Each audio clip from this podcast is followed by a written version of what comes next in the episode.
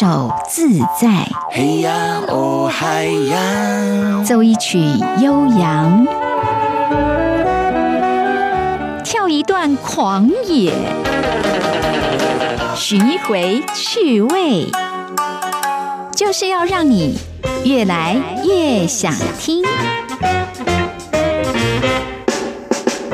Hello，各位朋友，大家好，我是黄晨玲。再过几天就要到教师节了，所以呢，决定今天在节目里边，我们这个越来越有梗要介绍的几集歌曲，来讲一下歌坛当中的师徒党啊。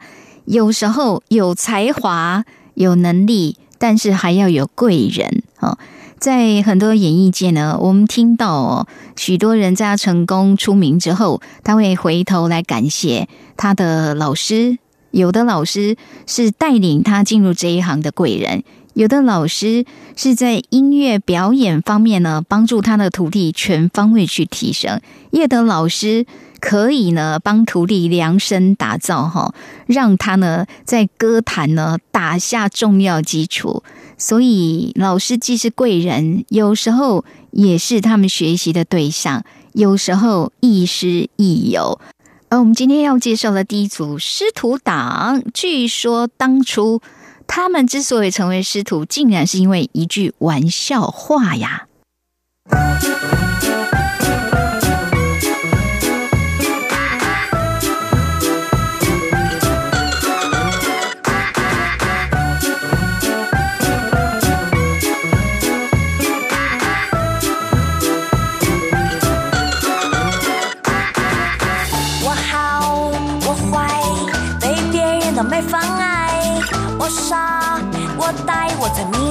状态，女孩长大被要求要十八变，想当悟空能九九八十一变。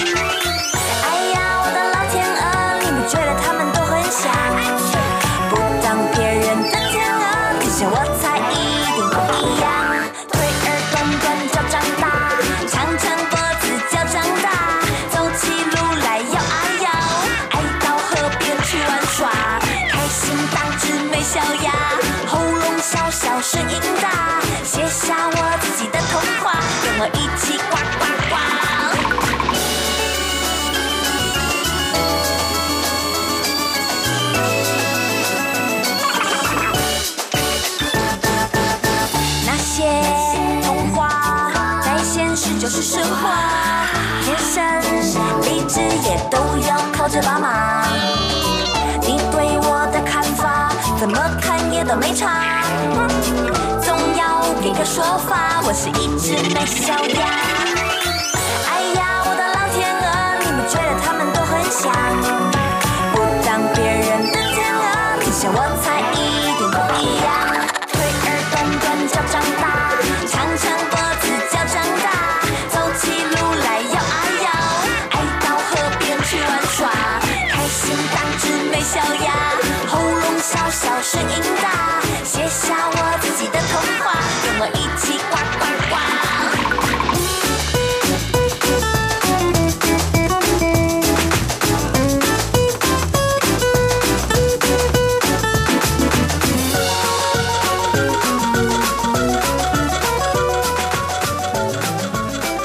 是露露所演唱的《美小鸭》，带着一种逗趣，而且呢非常明亮的色彩，很符合露露本人的一种风格哈。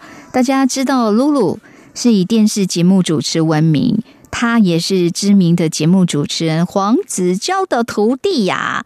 她也曾经哦数次入围金钟奖综艺节目主持人奖。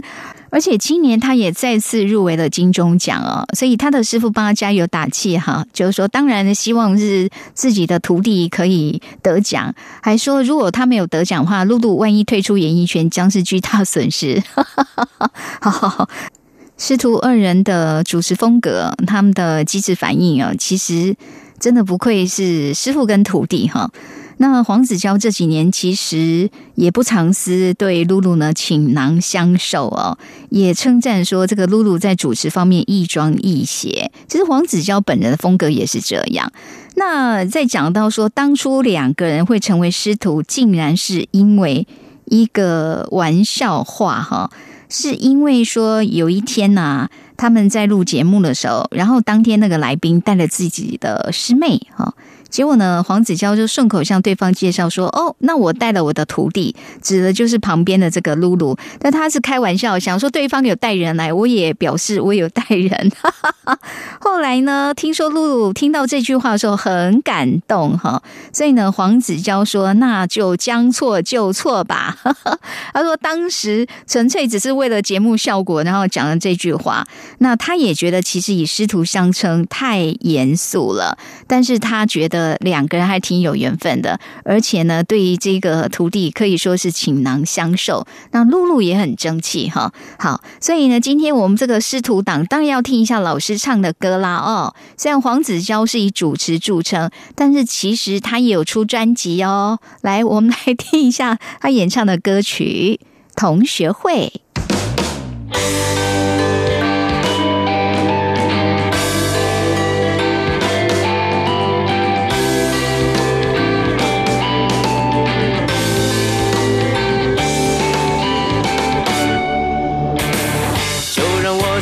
开始说这些日子怎么过，爱过恨过，结果昨天分手。还办了一只手机，搭配旧的口机。问题是三天没有想过一通。记得当年我们哪里相说。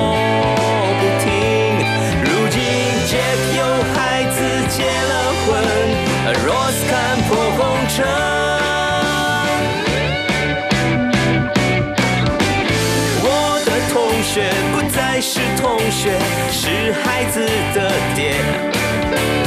我的同学他一家五口，反复吃喝拉撒睡。Andy 忙着玩股票，金拉保险有一套。我的同学都不再单纯，只有老师没改变。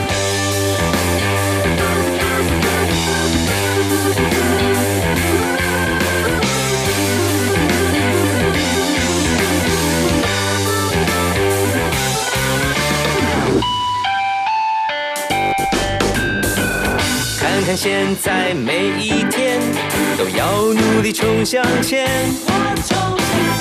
重修二日，总算可以相约见面。嗯，记得当年我们啊，理想说不停。如今皆有孩子结了婚，而若是看破红尘。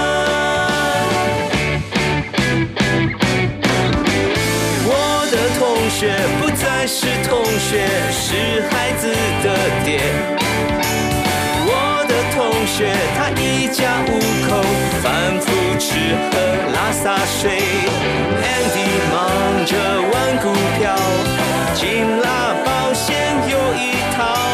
我的同学都不再单纯，只有老师没改变。同学不再是同学，是孩子的爹。我的同学他一家五口，反复吃喝拉撒睡。Kevin 忙着拍广告，Amy 推销冒牌表。我的同学都不再单纯，只有老师没改变。学不再是同学，是孩子的爹。我的同学，他一家五口，反复吃。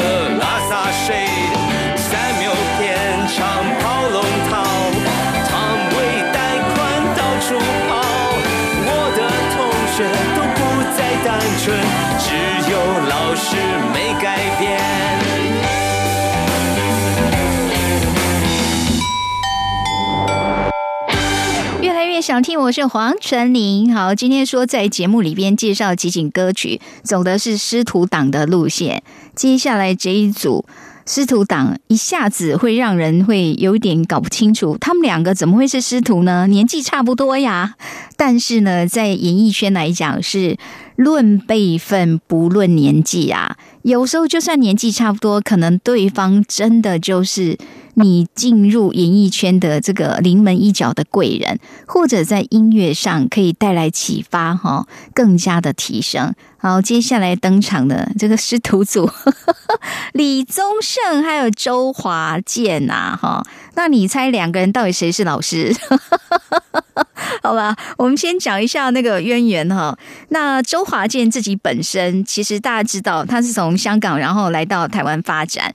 他从以前呢就很喜欢唱歌，在学校的时候也在找寻机会哦。那所以呢，一开始是在民歌餐厅做驻唱歌手。结果他原本是有机会，就是有唱片公司要帮他发专辑，他也满怀希望，希望能够一炮而红。眼看呢，专辑还剩下几天就要出版了，没想到那家唱片公司却突然宣布倒闭了。那在出专辑无望，他只好又回到餐厅去驻唱。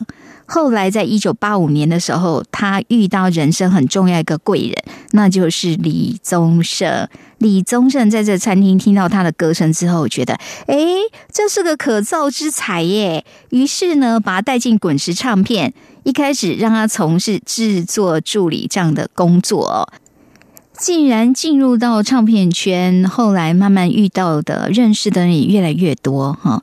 那大家知道周华健受到瞩目，是因为他唱了汽车广告《新的方向》。于是呢，滚石唱片就在一九八七年帮他出专辑哦。从此呢，周华健真的在歌坛上呢得到属于他自己的舞台。那在讲说，他跟这个李宗盛其实两人年纪差不多，所以算是亦师亦友。那李宗盛不但为周华健量身打造歌曲，还教他怎么写歌、怎么创作哦。这个老师真的是太好了哈，而且。真的很幸运，能够有李宗盛这么传奇的音乐人来当老师哦。所以周华健呢，一段时间算是突飞猛进。他有一次一口气写了十六首歌，说请李宗盛帮他看一下。结果呢，老师大笔一挥，删掉十四首，只保留两首，说这两首还行。什么歌呢？一个是朋友，一个是亲亲我的宝贝。老师的眼光真的很准呐！哈，与其呢量多但是不受注意，倒不如哈精简一点，但是呢一炮而红哦。那李宗盛其实在歌坛，他还有音乐教父这个称号。被他挖掘捧红的歌手，除了周华健，大家知道的还有梁静茹啊。然后呢，包括了辛晓琪、光良，他们都是就是因为遇到了贵人哈。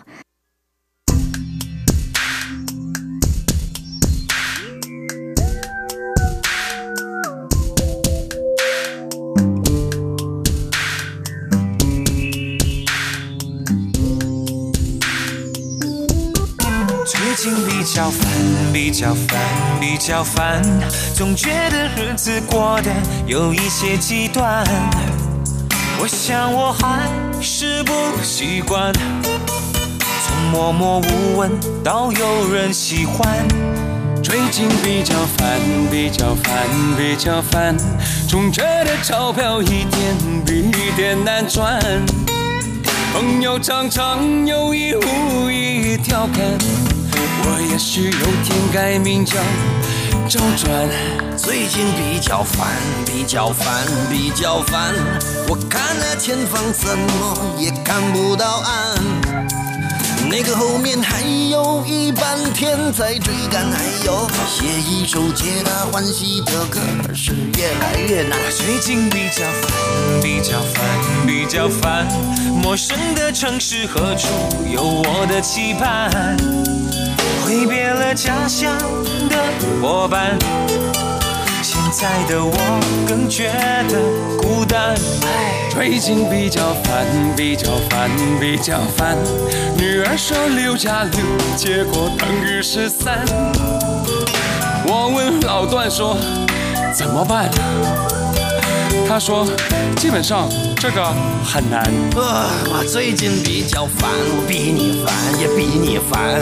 我梦见和饭岛爱一起晚餐，梦中的餐厅灯光太昏暗，我偏寻不着那蓝色的小药丸。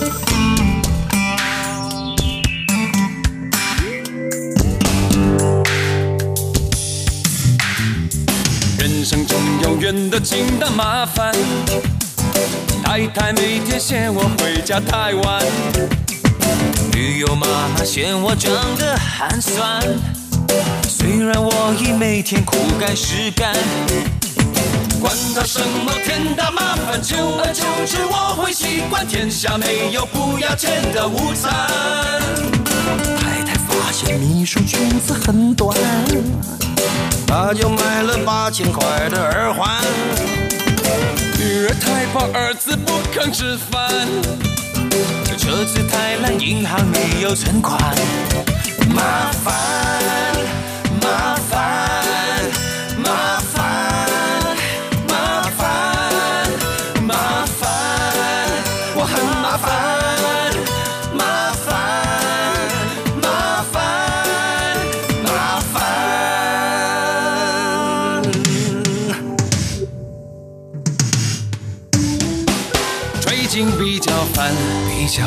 我比较烦，我的头发只剩下从前的一半。唉，每天的工作排的太满，台北的女生有些高不可攀。最近比较烦，比较烦，比较烦。我只是心烦，却还没有混乱。你们的关心让我温暖。家是我最甘心的负担。不烦，我不烦，只有一点烦，你比我烦。我情愿心甘不烦，我不烦，我不烦，我不烦，我只有一点烦，我不烦。我不烦，我真的不烦，不烦，不烦。人生很灿烂，灿烂。我不烦，不烦。你比我烦，你比我烦，你比较烦，你比较烦。我不烦，我一点不烦，我不烦。好，听到师徒两人还有加上品冠一起合唱的，最近比较烦哈。这种亦师亦友的情怀，真是让人觉得挺感动的。那其实李宗盛成就了很多人，还包括了五月天。五月天当初他们在学校创作的时候，其实一开始并没有受到太大的关注啊。那这个阿信呢，为了得到更多机会，他曾经把他们的音乐呢寄给了滚石。结果呢？因为没有写具体的收件人，哈，直接被工作人员唱片呢，把唱片扔进垃圾桶了。但是，就是说那时候他在寄出去的时候，有有留一个伏笔啦，想要多争取一个机会。包裹上很可爱，还写的说：“拜托，请听完再扔。”哈，那这句话刚好被当时在这边上班的李宗盛看到了，所以呢，哎。拿出来听一下，觉得不错嘛。所以呢，李宗盛还亲自打电话给阿信哈，那也帮助他们呢，可以走入音乐这一条路，至少打开一个机会嘛哦。所以你看哦，那个李宗盛，如果说在教师节这天，应该蛮多人会祝福他的吧？真的是很棒，而且是很多位厉害歌手的老师哦。好。那接下来呢，我们再来安排关于师徒党的歌曲哦。我们要讲的这一对组合，这也是大家呢觉得，不管是师傅或者是他的徒弟，都是传奇歌手啊。当年张惠妹如果没有遇到张雨生的话，不知道她这个音乐的路是不是会像现在这个样子哈。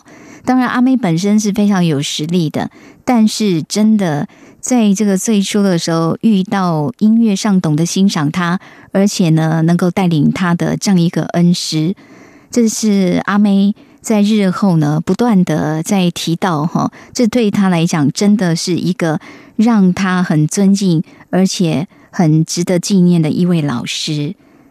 那就是张雨生。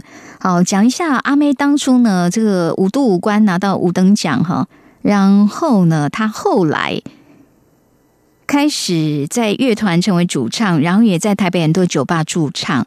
累积的多元的这种唱歌的，就是磨练他的技巧啊。唱着唱着呢，就被听到了。被这个风华唱片，当时张小燕、张雨生、陈富明他们都去听过阿妹现场表演，就决定要跟她签约。而且那时候决定就是让张雨生哈来带领，然后来启发这个阿妹的歌唱潜力哦。那在一九九六年的时候呢？他跟风华唱片签约，同年七月，张雨生出了一张专辑《两伊战争》，红色热情。这张专辑里面有一首男女对唱，《最爱的人伤我最深》。到现在，他是成为一首经典歌曲哦。那阿妹当时，你如果回头去看那个 MV，就觉得其实他是有一点怯生生的，有实力，但是不像现在哈，真的是千锤百炼哦，什么样大风大雨没见过。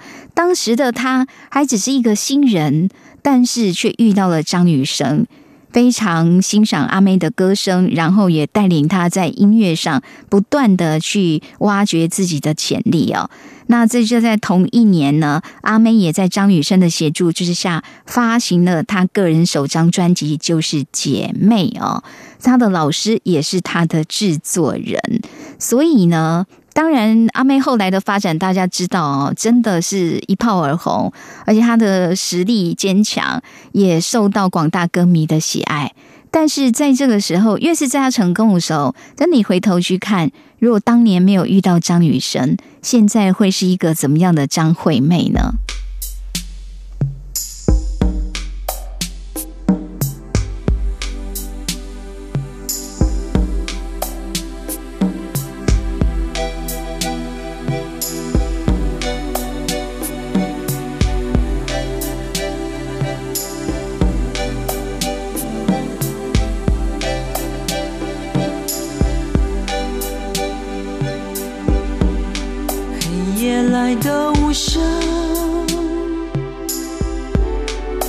心散的无痕，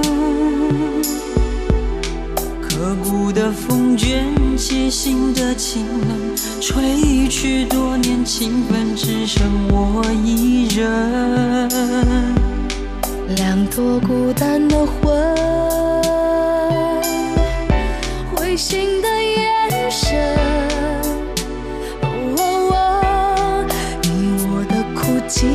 是如此温和，感情的沦落人，相遇在这伤感的。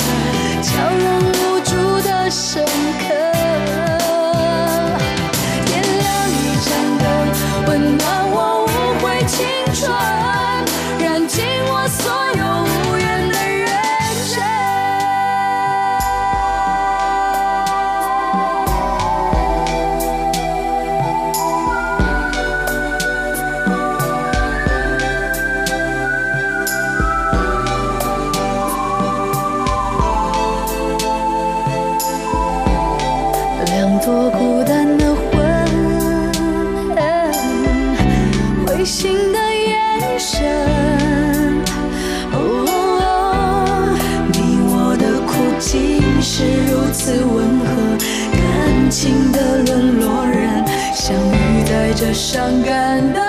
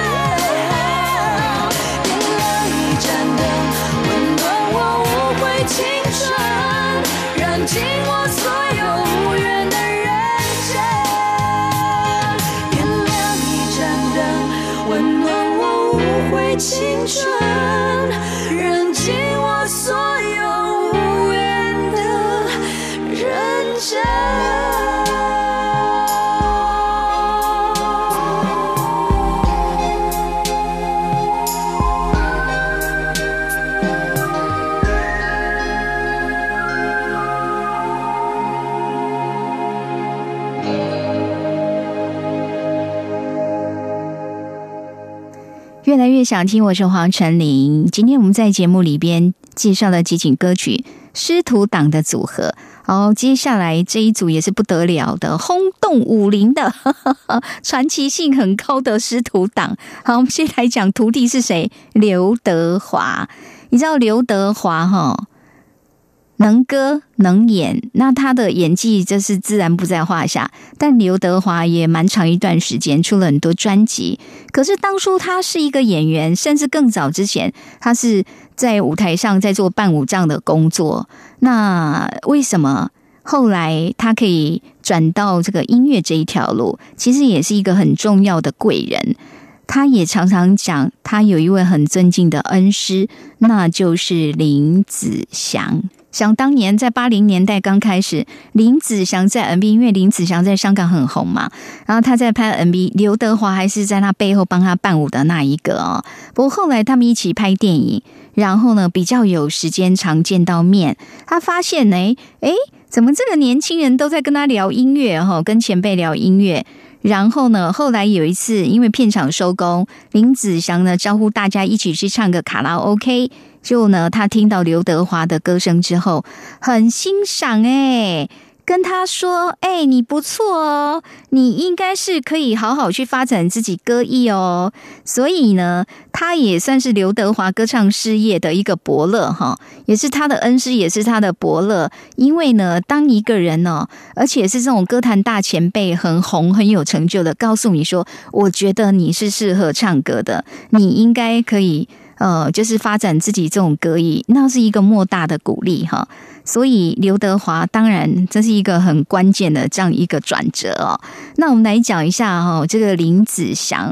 那林子祥在香港歌坛的地位非常崇高，他最大的特色就是他的音域很宽广，而且他演唱的方式真的也是蛮独特的哈。然后他本身也有很好的一个创作才能哦。他呢，在歌坛上也受到其他同业的这样一个欣赏。他在舞台上哦，热力四放；但是呢，他本人的作风是比较低调，又给人一种沉默寡言的感觉。他一个外号叫“歌影”哎，人家是歌神、歌王、歌后，他是歌影，隐藏的影哎哈。那你由此也可以知道，他的一个个性。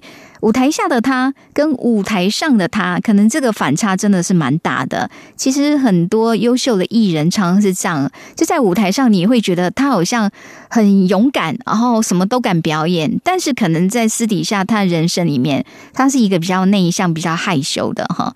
那林子祥就是说，他这私底下就是给人家感觉是比较沉默寡言的哦。那当然胡子也是他的一个招牌。那刚刚讲说，因为他的这个唱歌方式，哈，他音域非常宽广，他呢有着强劲的天生非常奇特的这个喉音啊，喉咙真的很厉害，而且他的爆发力哈，也就是说，有人讲说他歌喉特别特别的呛，你要模仿他的歌真的很难呢。三零六二四七零零，三零六二四七七零，五三四二零二一三九四二四三一四零六二四三零六二四七零零，三零六二四七七零，五三四二零二一三九四二四三一四零六二四，填满一生。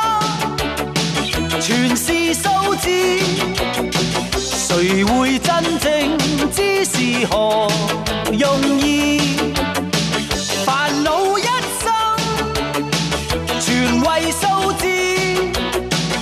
圆满的掌握，问谁可以？明明炮定二三，为何弹出四一？谁人能够预知？四点三四价位报声变咗一零零四，凭号码来认试。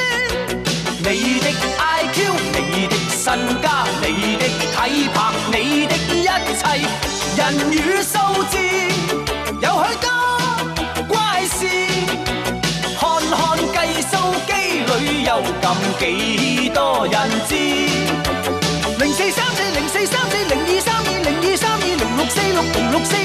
七八零八七八零五一。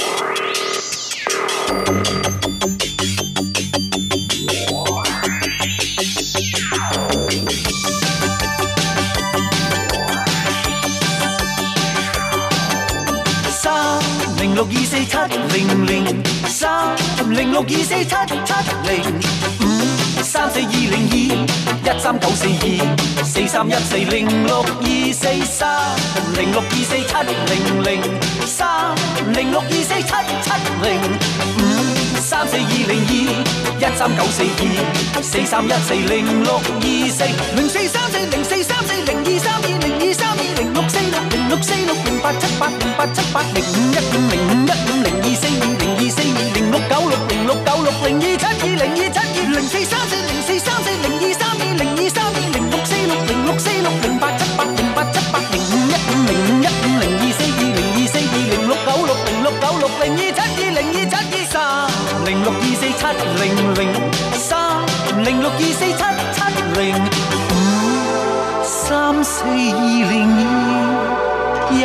三九四三一三四二四，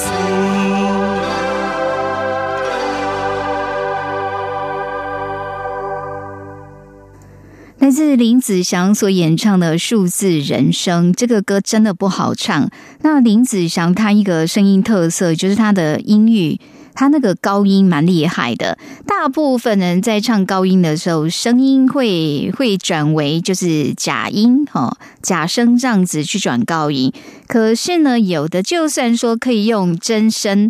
然后呢，一直去唱这个高音域的这样的旋律，常常嗓音会变得比较尖细一点哦。不过像林子祥，即便声音唱的这么高，他还是非常饱满有力。耶！哇，真的是佩服佩服哦！可以成为歌坛传奇哦，这真的不是盖的，太厉害了，好。那介绍林子祥，是因为他是刘德华的恩师，尤其刘德华在转入这个对歌唱业的这样一个发展哦，实在是归功于林子祥当初的那一句鼓励的话哦。越来越想听我说，黄成林今天在节目里边介绍几景歌曲，是师徒党这样一个主题哦。那接下来，我们介绍这个组合，在香港乐团也是赫赫有名，而且他们师徒之间这个缘分哦，说起来真的是故事张力很强哦。来讲一下李克勤，李克勤在一九八五年算是他出道的这个年份哈。那但但是在当时香港乐团来讲，真的是百花齐放。张国荣、谭咏麟、梅艳芳那时候都是巨星，演唱会也很多哈。而那个同时呢，黎明、郭富城开始小有名气哦。刘德华虽然说因为合约的问题比别人晚一些，但是呢，这个四大天王的时代也已经哈准备来临了。那当时。那个刚好也遇到这个时间哦，出道的这个李克勤，他个人第一张唱片其实成绩并不是很理想哦。不过呢，后来他去演出电视剧之后，还唱主题曲，算是无心插柳柳成荫哦。没想到因为这个电视剧哈主题曲呢，迅迅速走红。但是就是名气啦，哈，走红。但如果跟其他这些巨星比起来，那真的还是有一大段距离哦。不过呢，本身就很喜欢提携新人的谭咏麟，他觉得李克勤的声音哦，他就是很欣赏，他认为呢，这个日后绝对是成大器的歌手啦。那当时有这样一个机缘，因为一九八九年那时候香港的十大金曲奖，哈，李克勤。有以这个电视的主题曲就拿到了这个十大金曲。那其中访问的时候，有记者就问谭咏麟，说：“你认为啊，现在眼前这些新晋的歌手，你觉得谁有可能成为你接班人？”他的回答就是“克勤”，就李克勤，因为李克勤也有在帮人家写歌哈。他在填词的时候，他的笔名就是只用“克勤”两个字而已。但是这句话，谭咏麟在多年之后，他这样回想，他也讲说，他实在没有想到这句话会带给李克勤那么大的压力。你看嘛，背负着这个香港乐团传奇谭咏麟，开玩笑，那像神一般的存在。然后呢，这个大前辈说，我未来接班人就是李克勤，他能够表现不好吗？哈，那随时大家都是拿放大镜在看他接下来一种表现哦。不过，坦白讲，接下来的李克勤哦，真的有一大段的时间，他其实并没有办法像他所期待那样子跑在最前面，或者受到很大的就是在音乐事业上能够到达高峰哦。一直到了二零零二年年度十大劲歌金曲。终于，李克勤终于拿到了最受欢迎男歌星奖。这个中间的过程，这样算一算又经过了十几年了。所以呢，他其实又很特别的，在这次颁奖典礼颁奖的人。刚好是谭咏麟，所以当谭咏麟在台上念出李克勤的名字，台下是如雷掌声，因为大家知道李克勤走的，有真的他在音乐这一条路真的非常辛苦，但是如今呢，实至名归，如愿以偿。然后谭咏麟当然也是感触很多啦，他曾经说这个年轻人就是我的接班人，可是呢，看他那么辛苦。走在这个音音乐这一条路，他后来就拉着李克勤说：“我跟你讲我真的没有想到当初那一句话会害了你啊！”对他来讲，对于这位谭校长来讲，他可能也会觉得自己是不是当初那句话，是不是对李克勤造成了一些压力，在他内心里面其实有一些愧疚。不过总算在零二年哦，这件事情真的就是这个结打开了哈，他的师傅也可以。很开心的说：“好，你看我当年认定的人，他真的，他真的是有这个实力，只是时机比较晚而已。”而过了几年之后呢，他们两人就合作这个演唱会，名声就叫做《左邻右里》。好，我们来欣赏这首同名歌曲。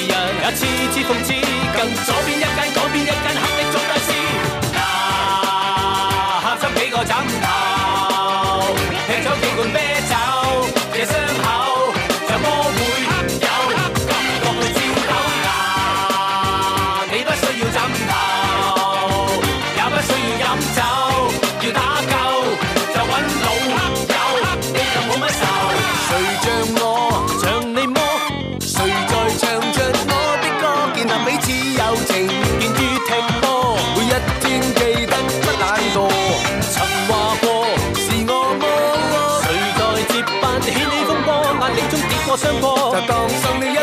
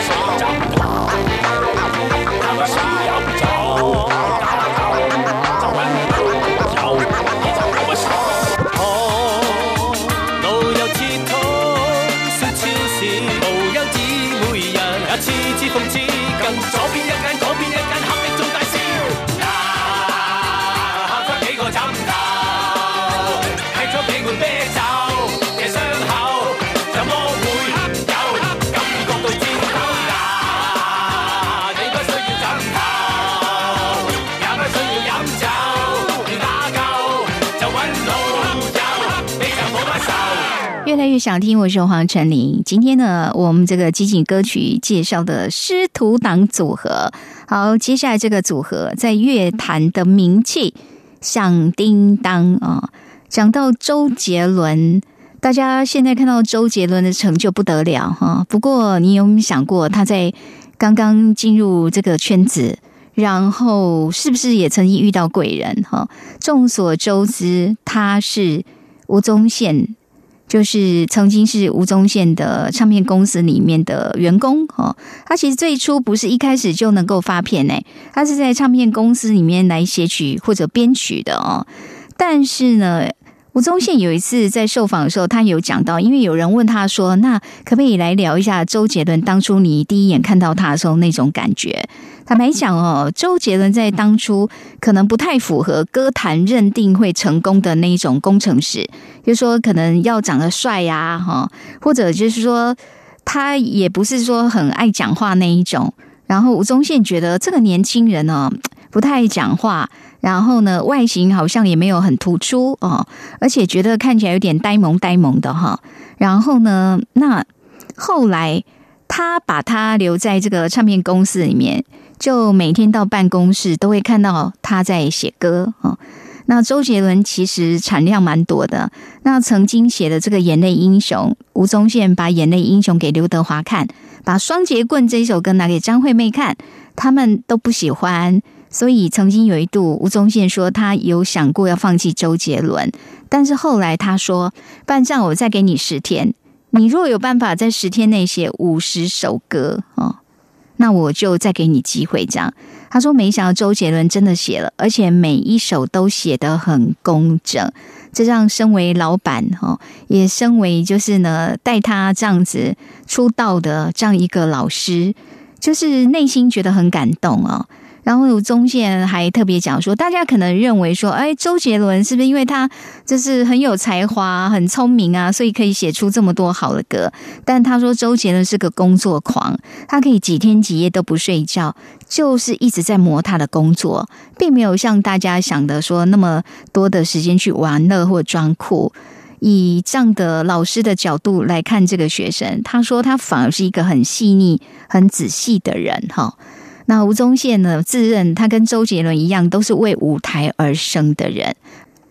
不过说吴宗宪是周杰伦老师，这个大家比较知道的，但是我们还要介绍，我觉得这一位也是他那个老师级的贵人，为什么？因为当初吴宗宪其实自己本身演艺事业很忙，虽然有唱片公司，但是他其实是拜托自己的好朋友杨俊荣哦来担任这个公司的总经理，处理唱片公司的一些事务啊。那当时杨俊荣他就会觉得周杰伦其实是一个非常勤奋、认真工作的年轻人，哈。经常他早上去的时候，就会看到从昨天晚上深夜熬夜一直写歌写到现在的周杰伦，所以他觉得这个年轻人是真的对音乐是非常非常投入的哦。那他本来也跟吴宗宪提起说：“哎，老板，要不要帮周杰伦发唱片呢？”不过当时我们就说，一开始周杰伦并没有很被看好，因为外形，因为他唱歌的方式哈。那其实一开始说这个吴宗宪并不是很有把握的啊。不过呢，有一次是因为杨俊荣听到周杰伦写的歌，然后就问他说：“这个歌你自己唱的吗？词写的吗？和声也自己写的吗？”周杰伦说：“难道还有别人吗？动漫是我自己写的。”哎呀，这个杨俊荣啊，非常激动啊！结果呢，就打电话给吴宗宪说：“哎，这么重要的样这么这一卡，你竟然摆了一年多啊！哈，所以其实……”在让周杰伦出出专辑这一件事情上，杨俊荣真的也是推波助澜，就在他的极力推荐哈。后来吴宗宪终于答应说：“好，那我们就让他来出专辑看看了吧。”哈。不过呢，本来是要求说他至少写十首歌才能发专辑。但是，因为杨俊荣非常迫切的要让这个世界听到周杰伦的歌，所以他就把周杰伦之前被退的那些歌通通拿回来，凑齐十首了，就发行了周杰伦的第一张专辑《j 好，刚讲的双节棍，你可以想象吗？那是被退回来的歌。好，OK，讲到这里，所以我决定要让大家听的，就是讲的这周杰伦来讲，这也是哈像老师一样的贵人，这是杨俊荣。想当年，人家也是有红的歌，对不对？哈，来欣赏一下，这也是他的招牌歌《情书团》。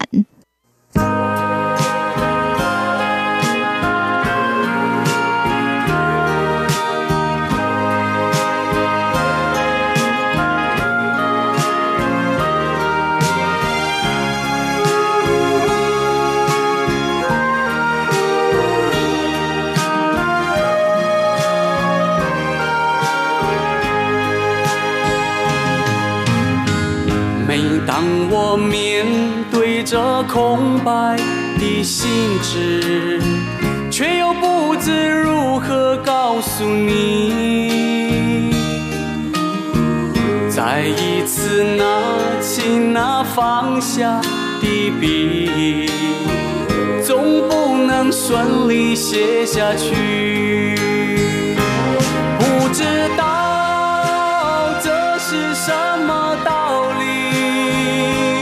叫我写了又放弃，心纸再次变成纸团，慢慢地坐在纸篓里。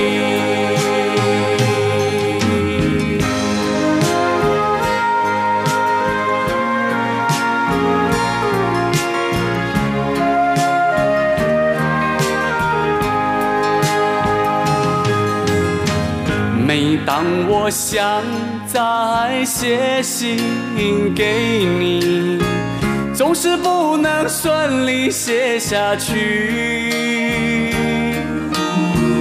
每当我凝望着手中的纸团，再一次责怪自己，这是怎？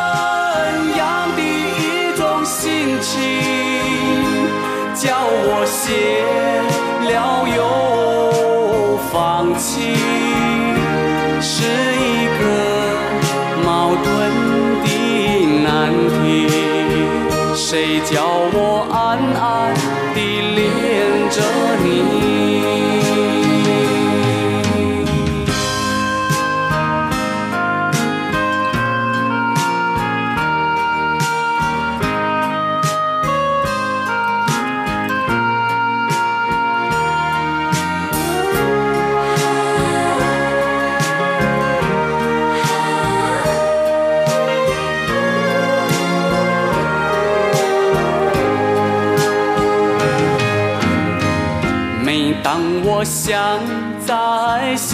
信给你，总是不能顺利写下去。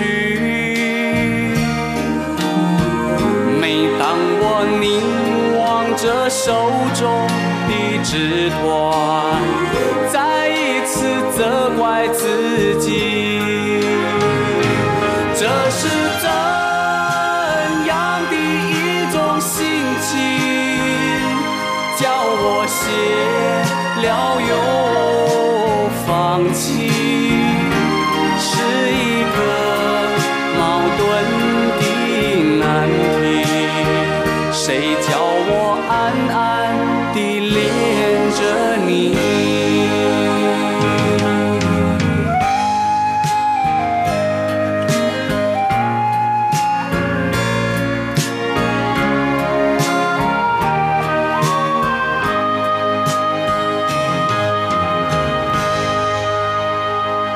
节目最后，师徒党的歌曲，这个组合也是一定要的哈。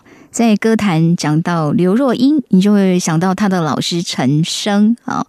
刘若英当初曾经是陈升的这个助理哈，不只是他，还有金城武。所以陈升应该是也算是好几位歌手的老师。包括了像是刘若英，还有金城武啊。那想要刘若英，从小呢家境其实好的，在温室中长大的花朵，也过惯了茶来伸手、饭来张口这样的日子哈。不过呢，他后来为了进入这个音乐圈子，他去当陈升的助理，说刚开始真的好辛苦啊，什么都要做，买便当、背吉他、布置场地哈，然后还要洗马桶。OK，好。那好在当时还有金城武跟他一起分工了哈，一个一三五，一个二四六，整整三年。我真的古代人说哈，这个要练功练成，真的要经过一段挑水砍柴的日子。刘若英就是这样啊。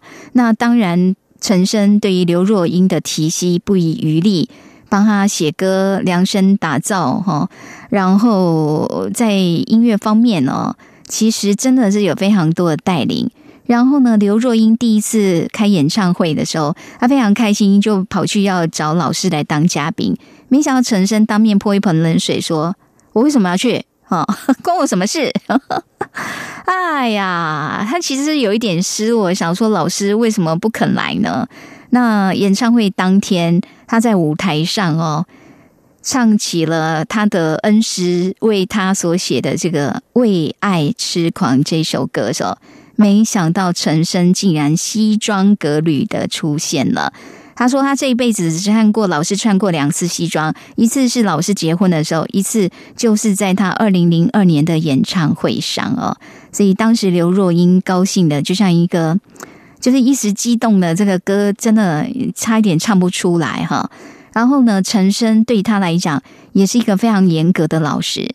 他曾经要求刘若英，他说：“CD 啊是歌手用生命换来的，不要随便送人啊。”然后呢，也很慈爱。他也曾经问过刘若英说：“唱这些歌，你心里快乐吗？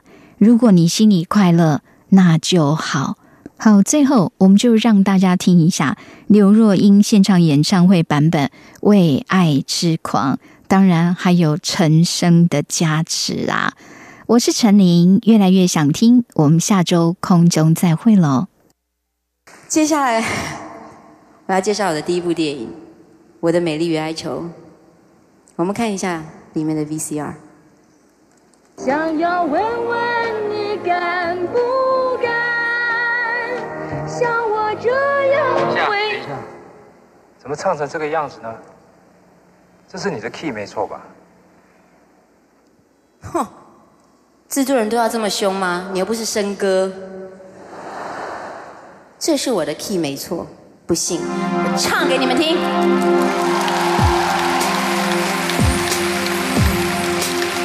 会唱的跟我一起唱好不好？